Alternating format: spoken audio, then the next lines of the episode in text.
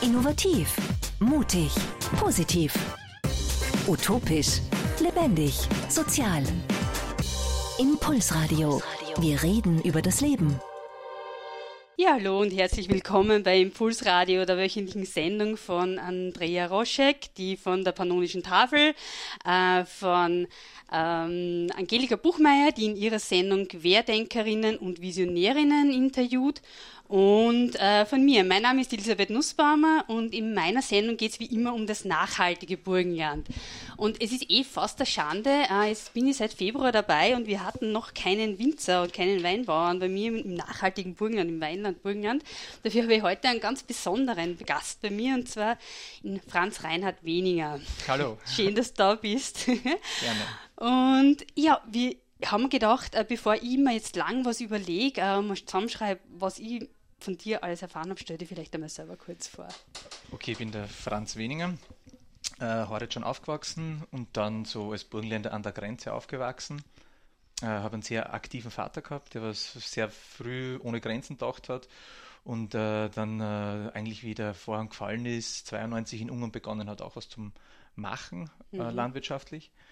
Und ich bin dann nach der Weinbauschule Praktikum gewesen und eigentlich ab dem Jahr 2000 nach Ungarn gegangen, habe dort einen Betrieb aufgebaut. Äh, dadurch auch sozusagen den Kulturraum für mich als Weinbauer erweitert. Mhm.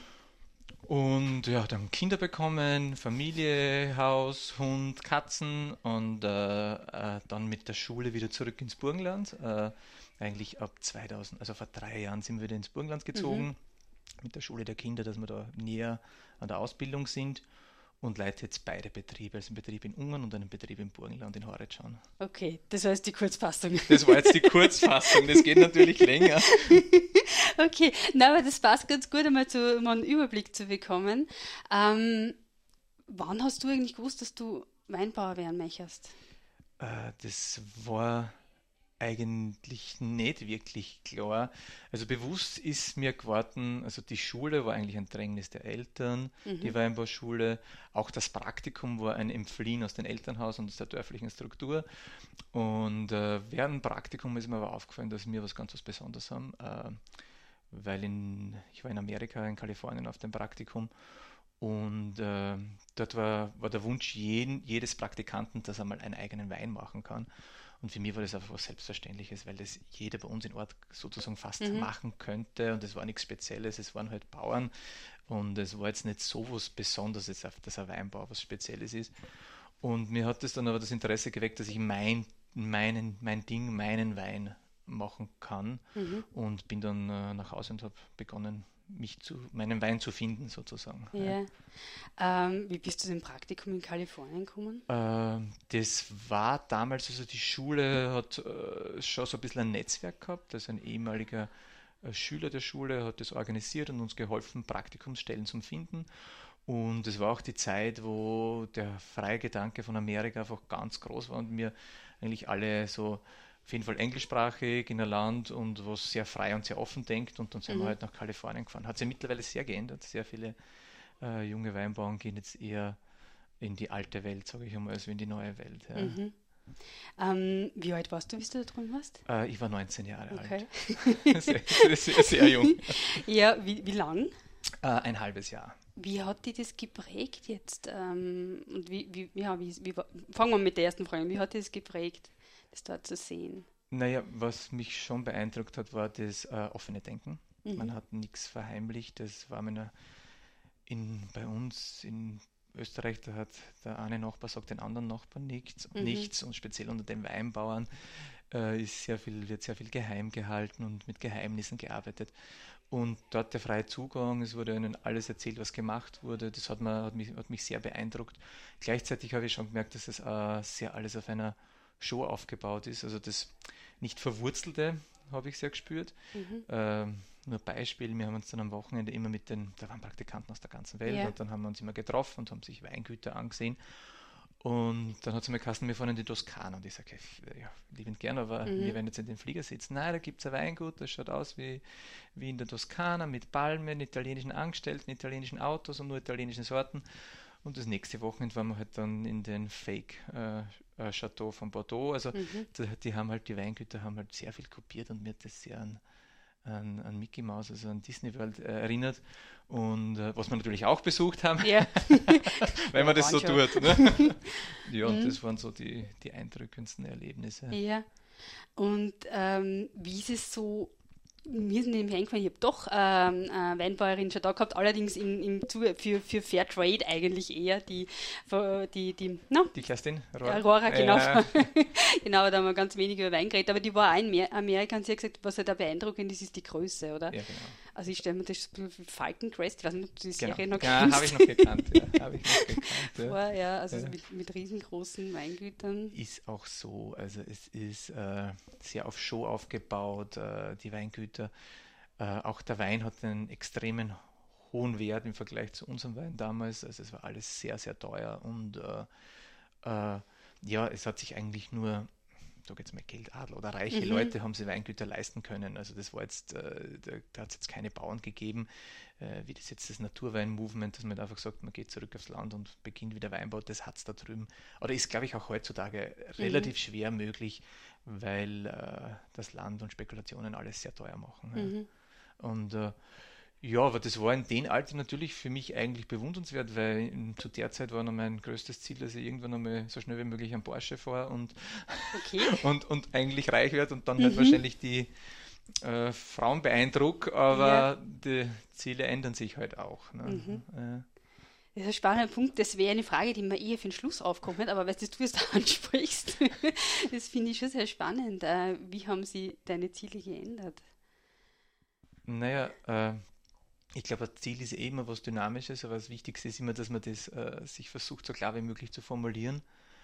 Aber äh, äh, ein Ziel ist natürlich, dass man eigentlich äh, ein glückliches, ich meine, ständig glücklich geht nicht, aber ein halbwegs glückliches Leben führt und, äh, und, äh, und eigentlich auch Zeit mit Dingen verbringt, die was wichtig sind. Also es ist für mich schon natürlich durch die Kinder hat sich das verschoben, Zeit mit der Familie, äh, ja, und auch äh, ja, einfach die Dinge zu machen, die was man, was einem ein Bedürfnis sind. Also ich habe da schon gemerkt, dass ich auch Dinge einfach verändern will und, und, und gewisse mm, Dinge mache, die was vielleicht äh, jetzt wirtschaftlich keinen Sinn ergeben, aber für mich einfach wichtig sein, weil, weil ich mich, weil ich das Gefühl habe, da kann ich doch was verändern in eine Richtung, wo, wo ich glaube, das wichtig ist, also was jetzt biologischer Weinbau, biodynamischer Weinbau Mhm.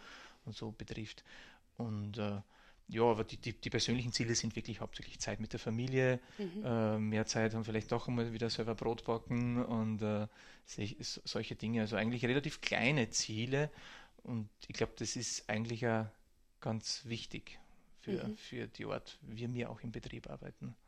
Ja, das möchte ich mir dann ähm, genauer noch anschauen, weil das finde ich total spannend. Ich habe so die Eckpunkte mir rausgeschrieben, 2004 biozertifiziert, dann 2006 biodynamisch und 2016 Demeter. Aber ich würde vorschlagen, machen wir mal ähm, eine Runde Musik. Ich habe natürlich lauter Lieder rausgesucht, die irgendwie mit Wein zu tun Ah. haben und schauen uns dann das andere ganz genau an. Impulsradio. Wir reden über das Leben. Ja, hallo, da sind wir wieder im Studio vom Radio B bei Impulsradio. Bei mir zu Gast ist heute der Franz Reinhard Weniger. Wirst du eigentlich mit Franz Reinhard angesprochen oder ja mit Franz? Mm, Ja, mit Franz. Also Okay. eigentlich darf sogar mit Franzi. Das ist mir nicht ganz so recht. Wahrscheinlich um der Verwechslung mit deinem Ja. Vater vorzubeugen ein Genau. bisschen. Ähm, ja, wir haben jetzt vorher gerade gesprochen über Zeit in Kalifornien und so ein bisschen äh, über deinen Lebenslauf in Kurzform, aber was ich besonders interessant finde, ist bei dir eben diese Entwicklung vom eigentlich konventionellen Weingut jetzt zu einem Weingut. Kannst du uns darüber ein bisschen erzählen? Äh, das hat ja eigentlich das Spannende, äh, wie ich aufgewachsen bin als Kind äh, mit, mit, mit, mit meinen Eltern, meinen Großeltern, waren wir ein gemischter landwirtschaftlicher Betrieb. Wir hatten fünf Kühe, fünf Hektar Weinbau, 15 Hektar Ackerbau. Und äh, ich sage das immer so schön, meine Oma hat noch, wir haben die eigene Milch gehabt und wir haben den Rahm abgeschöpft und die eigene Butter gemacht. Und Nachhaltigkeit war damals normal in der burgenländischen Landwirtschaft. Das muss, man- muss man sagen, das war wirklich bis, bis 86 waren wir sehr durch die Armheit sehr Mhm. nachhaltige Bauern. Und äh, wenn man Dachstuhl baut hat, hat man das Holz aus der Region genommen und hat alle zusammengeholfen. Und äh, dann ist es, hat es begonnen, 91, mein Vater, also mein Vater ein bisschen früher übernommen, aber 91 hat es dann auch begonnen mit modernerer Önologie im Keller. Gar nicht so mit dem Bewusstsein, da ging es eher um so die Veränderung, er wollte was ändern. Und das war bis zu einem gewissen Grad auch immer äh, für mich auch nachvollziehbar, weil das Neue immer spannend ist. Das liegt äh, auch in der Natur von meinem Vater und eigentlich von mir. Aber speziell in Kalifornien, wie ich dann heimgekommen bin, ist mir halt aufgefallen, äh, dass ich gesagt habe, ich bin so froh, dass ich aus der alten Welt komme und dass mir gestandene Betriebe sind und den, die Verwurzelung des Bodens und, und unsere eigenen Sorten. Und damals war in Burgenland ein äh, französischer Önologe unterwegs, äh, der wurde vom Land Burgenland und der EU gefördert und hat Betriebe beraten und hat uns halt all, allen beigebracht, wie man französischen Stil Wein macht und hat uns Barrikfässer französische verkauft, französische Reben verkauft, französische Unterlagen verkauft, französische Hefen verkauft. Und wir waren halt stolz, dass wir dabei sind und die ersten in Österreich, dass wir diese Sachen da haben.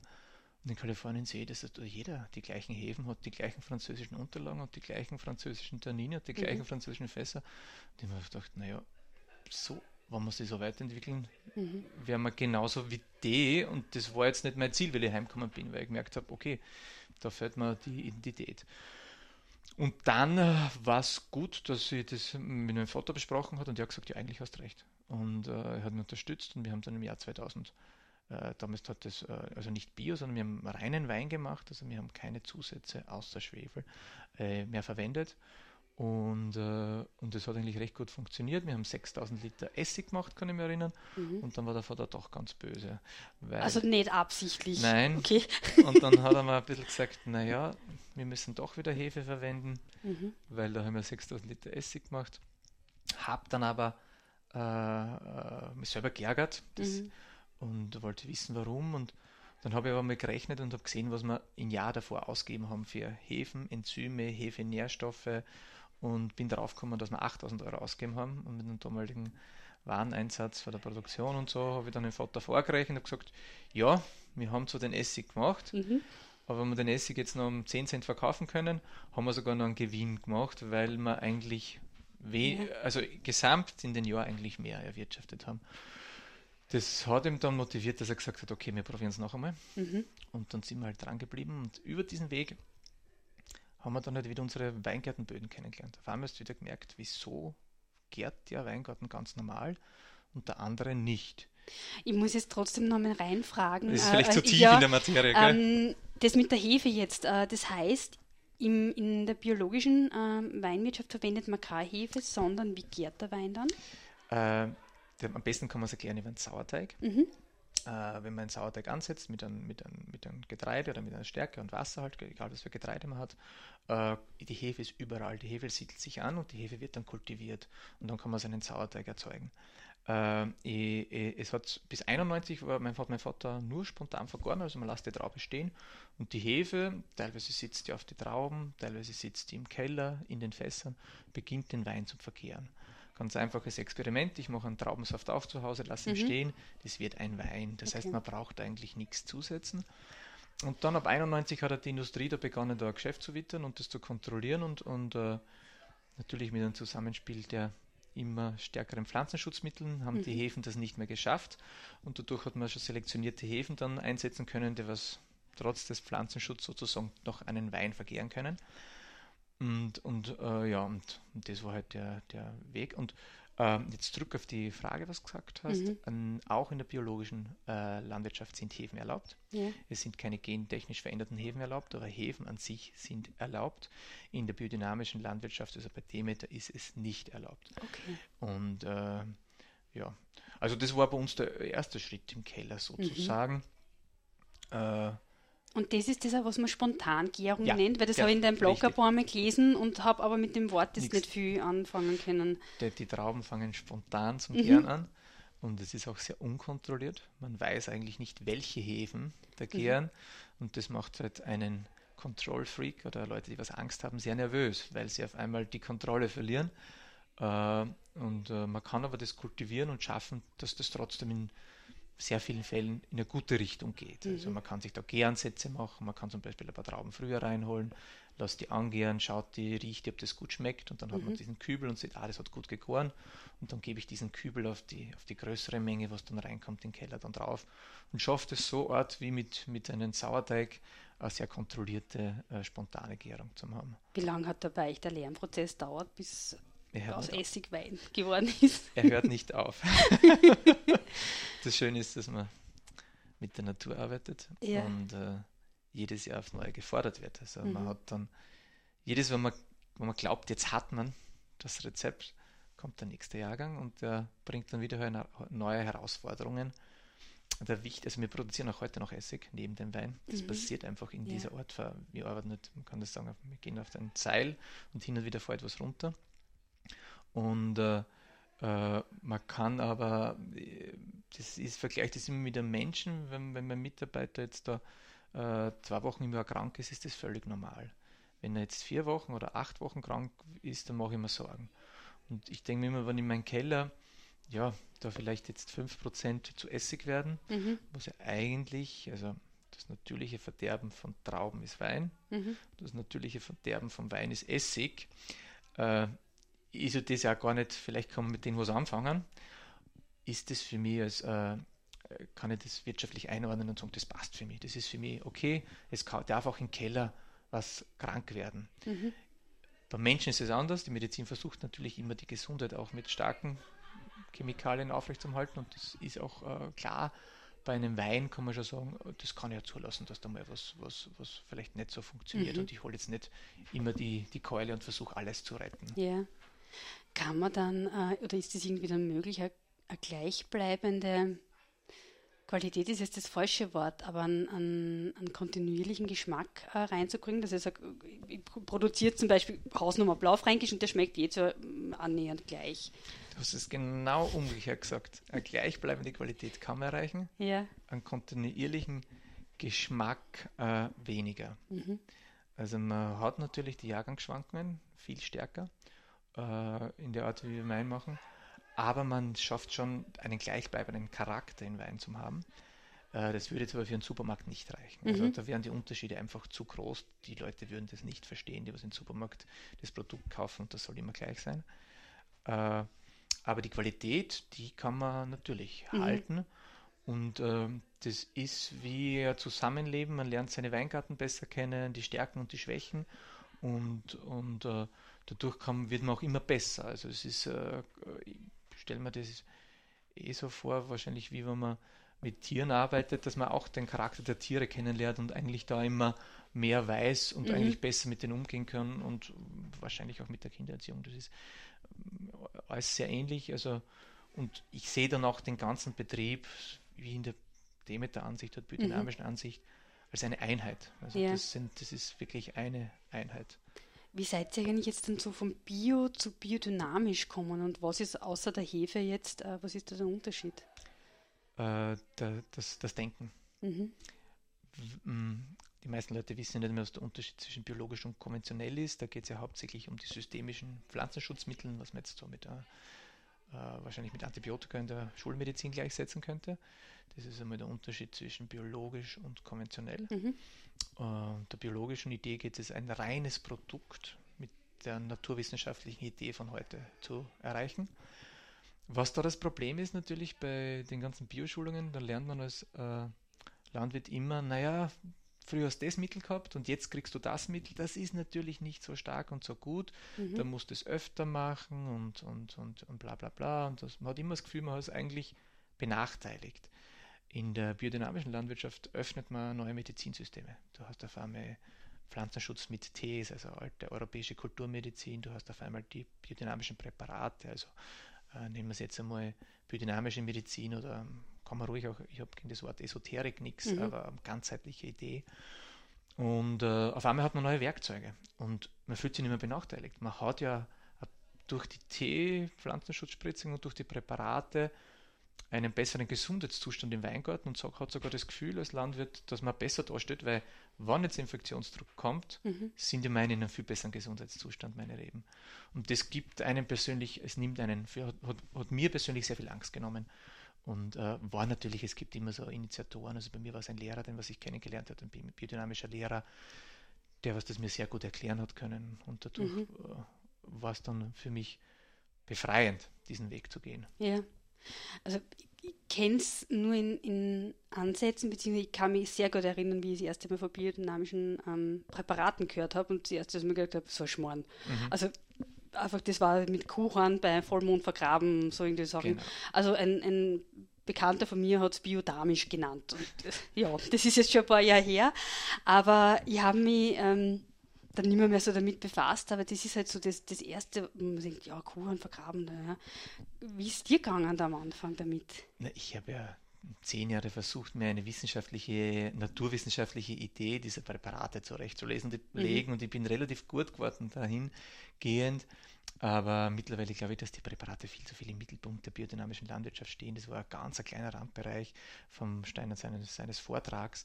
Und es geht ja eher um das Individuum der Landwirtschaft, dass wir das als geschlossenes, ganzheitliches System sehen und um die Veränderung des Menschen, was passiert, wenn er diese, nennen wir es jetzt einmal Rituale oder mhm. Tätigkeiten mhm. der Präparateherstellung Präparateausbringungen, wie sich der Mensch verändert und individuelle Lösungsansätze findet. Äh, die Präparate werden gern nach vorn gehalten, weil man dann schnell als dieser Hexenbesenreiter mhm. und das ist verrückt und das ist medienwirksam natürlich. Äh, ist für mich jetzt aber nach langer Zeit praktizierend nicht das Wichtigste in der biodynamischen Landwirtschaft. Hm, wie er mich überzeugt hat damals, mein Lehrer, war aber durch den Satz, er hat gesagt, es kann ja nicht schaden, probier es einfach. Und mhm. dann haben wir es halt einfach probiert. Also das war der Trick, mhm. wie er mich dazu gebracht hat, diese Präparate äh, zu verwenden. Ja, ist ein total spannendes Gebiet. Jetzt machen wir nochmal eine Musikpause und unterhalten uns dann nachher weiter. Jetzt eins von meinen Lieblingsliedern, schon ganz alter Horden äh, von UB40, Red Red Wine. Impulsradio. Wir reden über das Leben. So, das haben wir wieder nach Red Red Wine von UB40 äh, mit Franz Weninger vom Weingut Weninger in Schopron und Horizon. Vergiss ich mal ein bisschen das Schopron, aber das ist eh gleich eine interessante Frage. Wie seid ihr da auf Ungarn gekommen? Was war da der hm, Auslöser? Naja, natürlich das auf der Grenze aufwachsen mhm. und äh, die Neugier zum Sehen, was da, was da über der Grenze passiert. Und äh, äh, das Spannende, also das muss ich schon, das hat eigentlich mein Vater initiiert, der ist dann halt eine Runde gefahren, 92, und hat alle Weinbauregionen Ungarns besucht, weil, und hat dann gemerkt, dass in vielen ungarischen Weinbauregionen Deutsch gesprochen wird, mhm. äh, dass Donauschwaben sich angesiedelt haben und hat da Freundschaften gefunden und hat dann eigentlich gleich im 92er Jahr ein, ein Weingut in Südungarn gegründet. Und äh, äh, sieben Jahre, also fünf Jahre später wurden wir von Schopron Winzern äh, angeredet, ob wir nicht auch in Schopron einen Weingarten kaufen wollen. Und wir haben eigentlich gemeint, naja, das ist ja viel zu nah an uns und das ist ja gleiche Sorte, gleich. Und dann haben wir den Platz gesehen und haben gespürt, äh, das ist doch anders. Und, mhm. und, und dann haben wir das gekauft. Meine Mutter hat schon genug von Investment gehabt, die wollte nicht mehr unterschreiben. Und in Ungarn war es so, dass man damals halt eine zweite Person braucht hat für eine Firmengründung. Und dann hat der Vater gesagt, na, du bist, äh, du darfst schon unterschreiben, mhm. willst du da unterschreiben? Ich habe gesagt, ja. Und habe dann eigentlich äh, 24 Hektar Weingärten mit ihm gemeinsam sozusagen gekauft in Ungarn. Mhm.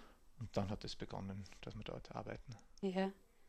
Ähm, Gibt es da, habt ihr das unter zwei verschiedenen Levels oder läuft das alles unter? Wir hatten das anfangs, also wir haben das immer noch unter zwei verschiedenen Labels, einfach um den Kunden also ein Sicherheitsgefühl zu geben, weil damals war das total uncool, ungarischer Wein, und dann mhm. man glaubt, der halt jetzt billigen ungarischen Trauben und verarbeitet die in Österreich.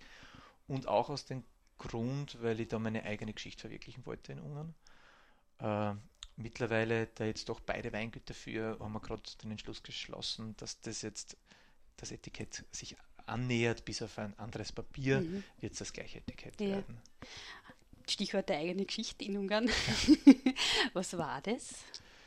Äh, naja, der, der Drang, sich zu unterscheiden von den äh, Eltern ist ja immer da und äh, speziell bei Wein, also selbst wenn man jetzt für, für Tradition und so redet, äh, will ja, also war, mein, war es mein Bedürfnis, meinen eigenen Wein zu machen. Und äh, das hat sich aber auch geändert. Also ich bin von mein, mein Weinbild, also am Anfang war das natürlich ein kräftiger, voller Wein, den was ich produziert habe, zu machen. Und äh, und, und, und dann hat sich das Bild halt geändert, so wie sich meine Trinkgewohnheiten geändert haben und meine Persönlichkeit sich geändert hat. Und das sieht man jetzt so schön zum Beispiel in meinen Steiner. Das ist mhm. eine Lage in Ungarn, äh, wo ich seit äh, 97 Wein mache. Da sieht man auch so meine persönliche Entwicklung darinnen. Also da sieht man halt einfach am Anfang war das kräftige, alkoholreiche, schwere Weine und jetzt werden das eher verspieltere, leichtere Weine und, und trotzdem langhaltbare Weine. Ja. Was hat das mit deiner Persönlichkeit zu tun? Mm, ja, auch mit diesem Ziel, äh, wie ich jung war, gab es halt so einen Weinbewerter in, in, in Amerika, den Robert Barker. Und der hat äh, was damals was Revolutionäres gemacht. Der hat Wein für den normalen Kunden einfach gemacht. Er hat Wein auf eine 100-Punkter-Skala ge gegeben. Mhm. Und hat es geschafft, dass er mit seinen 100-Punkten-Skalen von, äh, von heute auf morgen ein Weingut zu einem Millionär machen hat können. Und der Mensch ist halt auf sehr kräftige, schwere Weine gestanden. und man hat jetzt versucht, das Glück, so einen Wein zu machen, der was vielleicht mit Glück irgendwann man von, von Barker bewertet wird und dass man dann vielleicht einmal ein Millionär wird. Und äh, äh, das Ziel habe ich jetzt nicht äh, und dadurch mache ich einen anderen Wein. Also mein mhm. Ziel ist jetzt der Kunde. Ich mache nicht den Wein den Kunden, ich mache den Wein, der was mir schmeckt, aber ich will die Leute, die was das so schmeckt, äh, äh, soll der Wein so sein, dass man da aus Freude die Flasche austrinkt und eine zweite öffnet. Also es ist wirklich ein, ein Begleiter und der was gerne getrunken wird und jetzt nicht, also man hat diese, diese alten Weinstil, es war ja so Verkostungsweinstil. Mhm. Man musste beeindrucken in den ersten, beim ersten Geruch und beim ersten Schluck. Es war dann ganz unwichtig, ob man die Flasche austrinkt oder nicht. Mhm. Und das sind ganz andere Art von Weine. Also jetzt mache ich Weine, wo der erste Schluck vielleicht gar nicht so beeindruckend ist, aber die Flasche am Abend mit der Zeit erzählt sie viel mehr Geschichten und bleibt dann viel mehr im Kopf und dann sagt man, ui, die ist schon leer, ich brauche noch eine zweite. Mhm. Und das ist dann eigentlich das, wenn der Kunde kommt und sagt, die war gut, ich hole mir noch eine und, und das ist das, was mein Ziel heute ist. Mhm. Ich glaube, ähm, ich habe ja ein Interview von dir einmal gehört, hm, da hast du ein bisschen über die Vertriebswege gesprochen. Das finde ich auch ein sehr interessantes Thema. Wie bringst du deine Kunden an den, also den Wein, die Kunden an den Mann, den Wein, an die Kunden? Äh, ja, das war, hat sich auch geändert. Früher haben wir da versucht, aktiv äh, Kunden zu suchen und äh, das hat aber eigentlich nie funktioniert. Wir haben dann vielleicht Kunden, also also Händler, es geht meistens über Händler. Ja. Mhm. Es geht sehr wenig direkt, also Online-Shop ein bisschen, aber das meiste geht über Händler. Und, und, da haben wir früher aktiv, haben wir sich in Länder gesucht, wer sind jetzt die besten Händler mhm. für feinen Wein. Und der Händler verkauft dann an die Gastronomie Richtig. oder an den Endverkauf? Äh, teilweise beides, meistens in meinem Fall an die Gastronomie. Mhm. Also meine Weine brauchen immer Begleitung. Das heißt, der braucht entweder einen Sommelier, der ja. was am Tisch steht und sagt, haben Sie schon mal einen Wein aus Ungarn mhm. gekostet oder haben Sie schon mal einen Blaufränkisch gekostet? Und, und sozusagen vor voller Selbstvertrauen diesen Wein stolz präsentiert. Äh, und äh, dadurch ist die Gastronomie ein guter Weg, weil die Sommeliers meistens, also junge, begeisterte Sommeliers, dann halt auch Interesse haben an interessanten Produkten. Oder in Fachvinotheken, wo dann wirklich, wo es Beratung gibt, wo man mhm. dann aber da steht und sagt, ah, gestern bist du mit dem Wein heimgekommen, wie hat er geschmeckt? Oh, na, vielleicht solltest du heute den probieren, es geht in eine ähnliche Richtung, wo die Weinberatung sozusagen die Ausbildung des Trinkers ist oder den Trinker sozusagen weiterbringt. Der, ja. der lernt bei jedem mehr. Und äh, das sind auch meine Sprachrohre, also mhm. die, die Vinotekare, Sommeliers und Händler. Und äh, passiert aber hauptsächlich so, dass die mich finden. Also mhm. das ist eigentlich so, Gott sei Dank, also ich glaube, verfolgt, ja. dass die mich finden. Früher war es so, dass ihr das versucht habt, aktiv zu machen, hast du genau, gesagt. Ja. Mhm. Und das hat dann meistens nicht funktioniert, weil ja äh, die Händler vielleicht schon jemanden aus Österreich gehabt haben und so weiter und so fort. Und die, was einen selber finden, der ist ja schon mal bereit zu suchen. Und mhm. ich glaube, das ist das, die ganze Voraussetzung, muss mal sein, dass der, der, der, der Händler bereit ist, was Spezielles zu suchen. Und wenn man dann in der Szene recherchiert, und natürlich sind da die Social Media heutzutage ganz, ganz äh, wichtig oder interessant, dann äh, findet man sich eh zurecht und dann kommt man vielleicht eher mal, wenn man jetzt äh, Osteuropa oder mhm. Österreich, alternativer Weinstil, äh, keine Zusätze, autochtone Sorten, trotzdem der Geschmack des Bodens, dann kommt man eh irgendwann, wenn man das jetzt sucht, ja. dann kommt man eh zu, vielleicht zu uns. Was sind autochtone Sorten? Herzlich, herzlich, Hört sich total spannend an. das sind die Sorten, was, was hier schon lange wachsen. Also mhm. Blaufränkisch, Burgenland eigentlich auch vermint durch unsere ungarische Geschichte. Mhm. Also Burgenland hat ja eine ungarische Weingeschichte und keine österreichische. Dadurch auch durch Vermint, äh, Welschriesling, das sind äh, unsere autochthonen Sorten. Den Zweigelt ist eine gezüchtete österreichische Sorte, würde ich Mhm. aber auch autochthon nennen und den St. Laurent. Ja. Das klingt jetzt so, wenn du jetzt siehst, ja, früher haben wir halt aktiv gesucht, jetzt lasse ich mich finden. Äh, klingt super. Ähm, ich stelle mir das nur gerade in der Praxis äh, am Anfang relativ hart vor, oder? Also das, Ist ja so. äh, Ist ja. ja so. Äh, man muss, ja, es ist, es, es gibt dann ja doch solche Key-Momente oder wichtige Momente, wo man am richtigen Moment am richtigen Platz sein muss. Mhm. Ähm, in der Weinszene sind es da äh, gewisse Messen, das sind meistens ganz kleine Messen, äh, wo für ganz geladenes Publikum. Und äh, wenn man da das Glück hat, äh, auf den richtigen Moment dort zu sein, findet man auch gewisse, findet ein Händler einen vielleicht und dann verselbstständigt sich das. Mhm. Vielleicht, weil dann schaut einer in London, ah, was gibt es da in dem Restaurant auf der Karte? Oh, den gibt es noch nicht in meinem Land, vielleicht sollte ich den importieren. Also, Mhm. äh, und mm, ja, schwierig. Es, ich muss jetzt sagen, ich habe das Glück gehabt, dass ich aus einem, aus einem stabilen Betrieb rausgekommen bin. Mhm. Es gab immer konstante Kunden und natürlich sind mit der Bioumstellung und mit der Weinstilistikumstellung ein paar Kunden verschwunden. Ja. Denen wurde es zu schräg oder anstrengend oder fordernd oder Mhm. zu viel Fragen stellend. Und, äh, und dann haben wir immer das Glück gehabt, dass uns dann halt neue gefunden haben, die was genau das gesucht haben. Mhm. Äh, und das hat halt uns bestärkt. Ähm, muss ich jetzt zwar nachträglich schon sagen, dass man zehn Jahre nach der Bioumstellung und biodynamischen Umstellung wirtschaftlich schon Minus macht. Also das Mhm. ist im ersten Moment sicher mal schwieriger, außer man ist jetzt ganz gut im Marketing und kann das irgendwie umsetzen.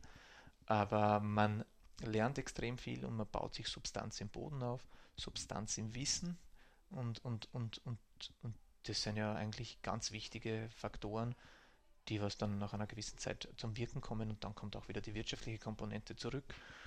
Äh, für mich war ein entscheidendes Thema äh, die Wirtschaftskrise in Ungarn, hat meinen ungarischen Betrieb relativ äh, erwischt und Mhm. ich war damals sehr stark fremdfinanziert und habe dann einen Druck gespürt von, von, von gewissen Seiten, also speziell von der Finanzierung. Mhm.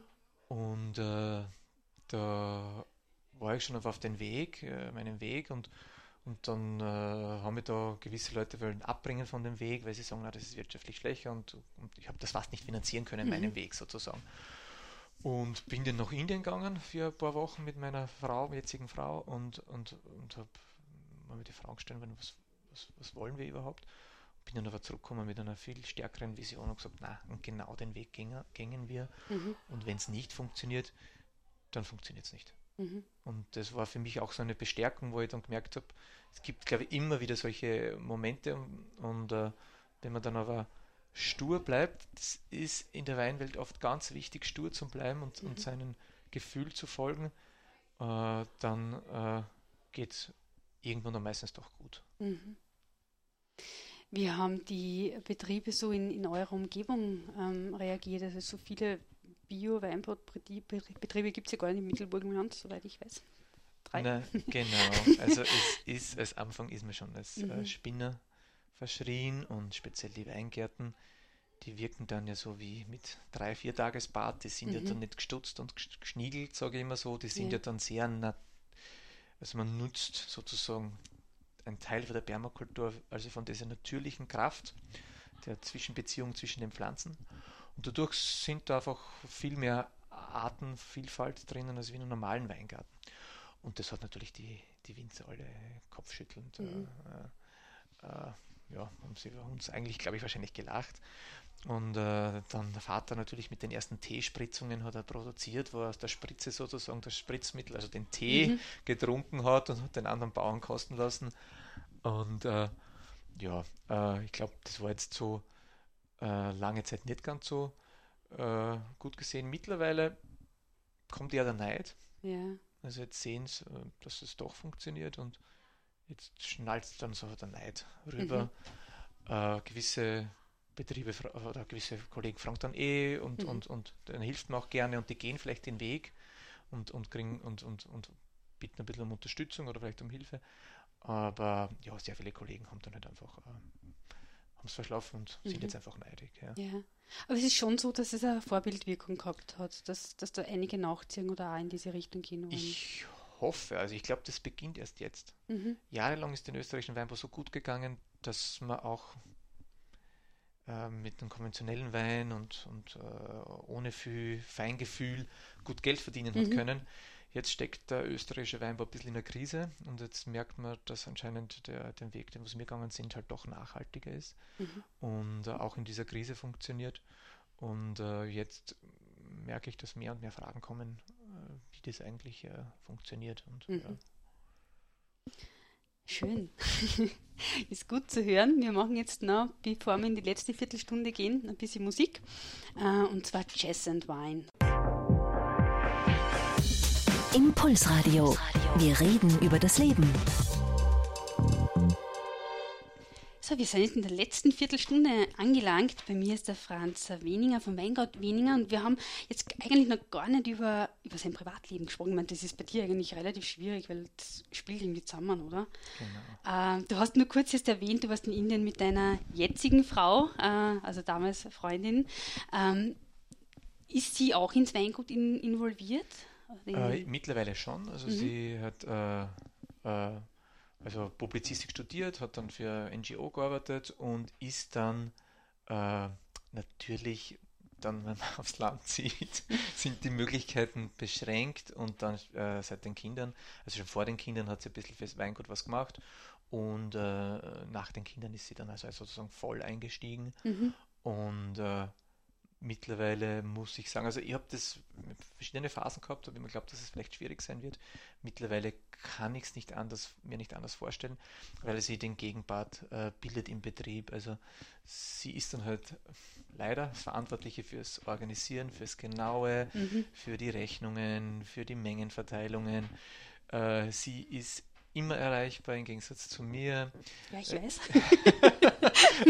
das, ist, das ist der wahnsinnige Vorteil und äh, gibt mir halt die Möglichkeit auch, äh, dass ich halt ein bisschen äh, mehr schwirren kann mit meinen Gedanken und äh, ja, vielleicht kreativer oder äh, bleiben kann. Und äh, für mich ist immer noch ganz wichtig, das merke ich jetzt eigentlich erst in den letzten Jahren, also sie hat heuer Praktikum bei, mit mir gemacht, dass auch im Keller was mitkriegt. Mhm. Vorher hatte das extreme Weinkosten, war immer dann zu schräg mit diesen ganzen Freaks, die was dann stundenlang nur über Wein reden und so. Und jetzt nach dem Praktikum äh, merke ich, dass ihr Weitblick für Wein auch immer mehr kommt und dass das ihr auch immer mehr äh, Bedürfnis wird. Also sie hat im Gegensatz zu mir wirkliche Hobbys mhm. und äh, hat noch ein Privatleben. Bei mir ist das eigentlich äh, alles verwischt und verwoben. Mhm. Und diese Entscheidung, was du so gesagt hast, ähm, diesen Weg zu gehen, deinen Weg, euren Weg weiterzugehen, hat sie immer mitgetragen. Ne, es ist, ich glaube, sie tragt es jetzt mit. Für mhm. mich ist, war es da nie ganz, ganz klar, ob das jetzt äh, ewig macht. Also momentan passt es für sie, sagen mhm. wir so. Und das freut mich.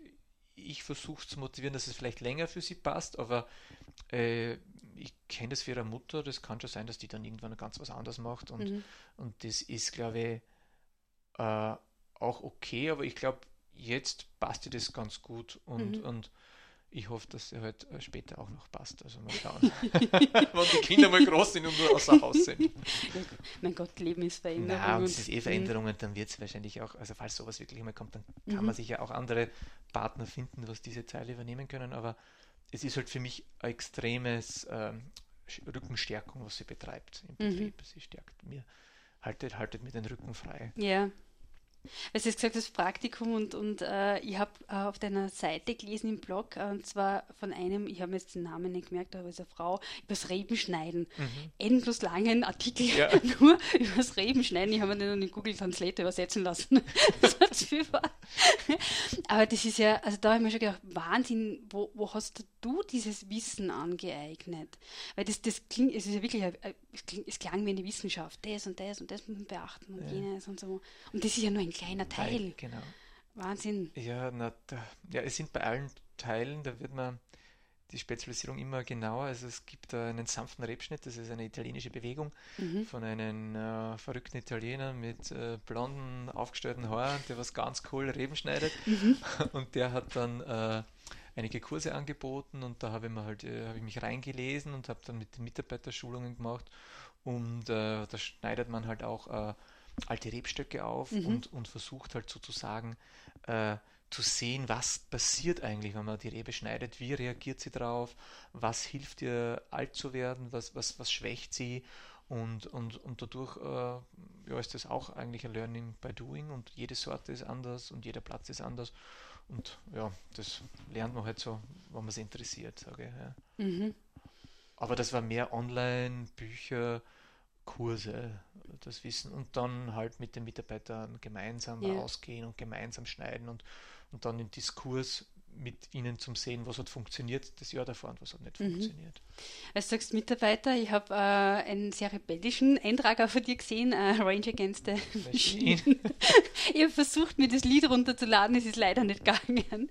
Ähm, kannst du erzählen, was da wieder auf sich hatte? Äh, ja, da gab es äh, wieder mein Sohn, der Paul, im ersten Schuljahr war in der Volksschule in Horizon, da äh, gab es äh, so eine Art Arbeit in der zweiten Klasse und da wurde ausgestellt äh, Weinlese da, damals und Weinlese heute und bei Weinlese heute war halt die Lesemaschine drinnen.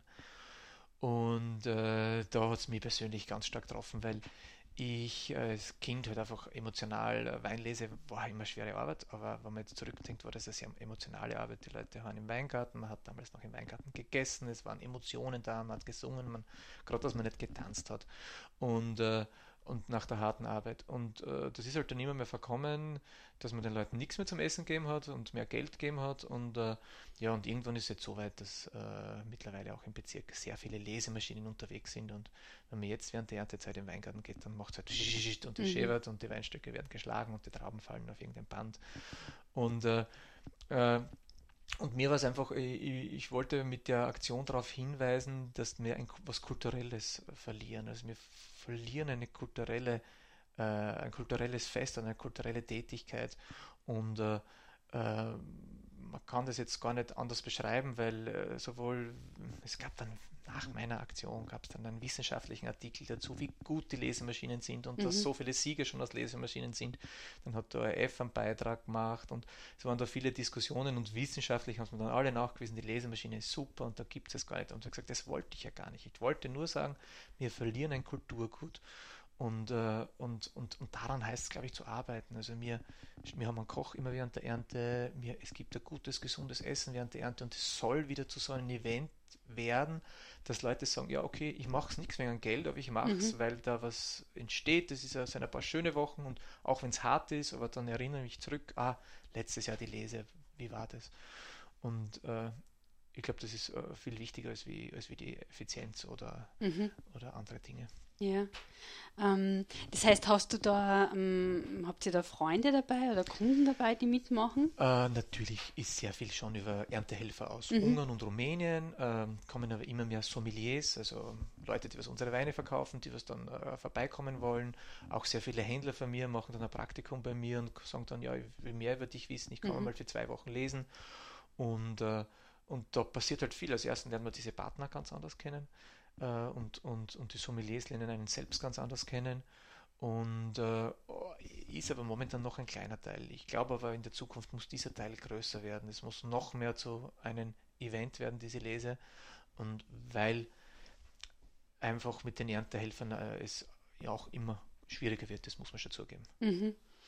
Ähm, du hast ähm, auf deiner Seite Reduktion auf das Wesentliche, glaube ich, heißt das, ähm, was ein bisschen Leitspruch ist, kann man das so sagen? Ja, jetzt passt gut mit weniger ist mehr.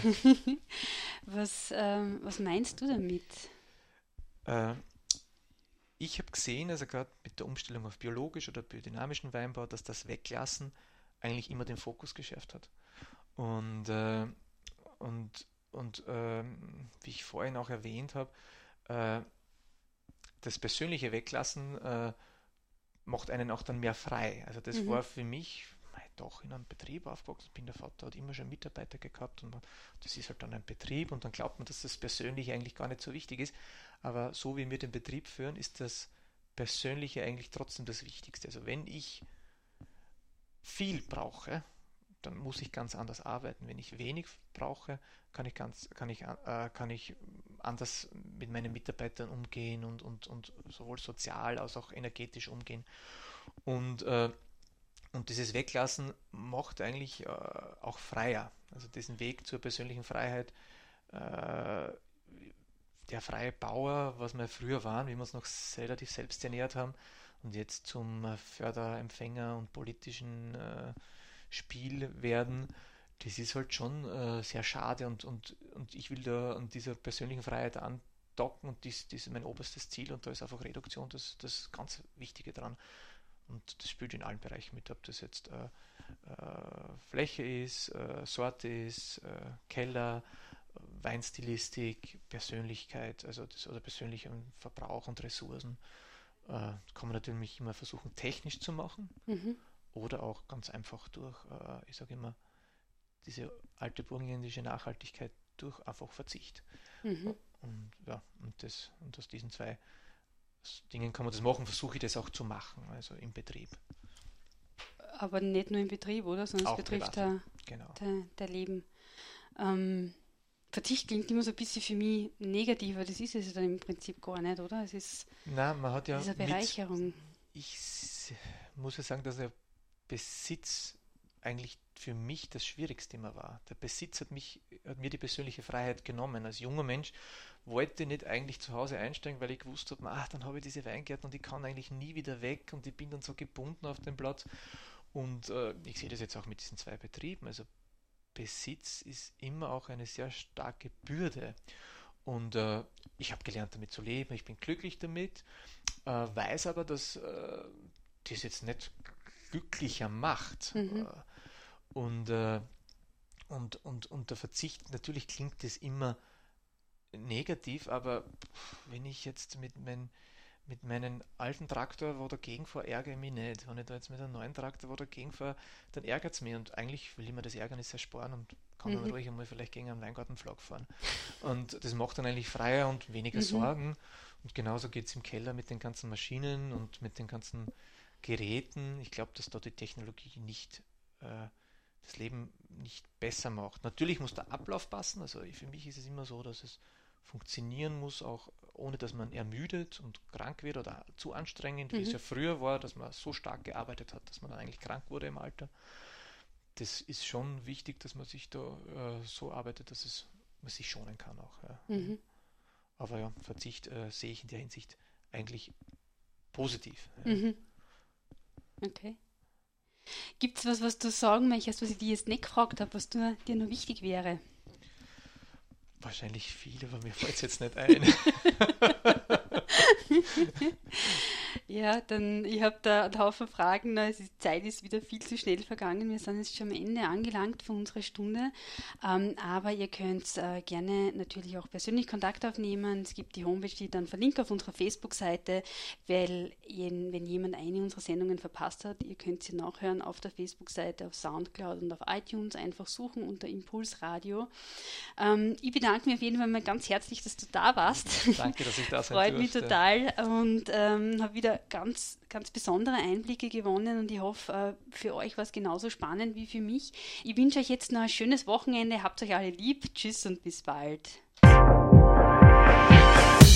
Innovativ, mutig, positiv, utopisch, lebendig, sozial. Impulsradio.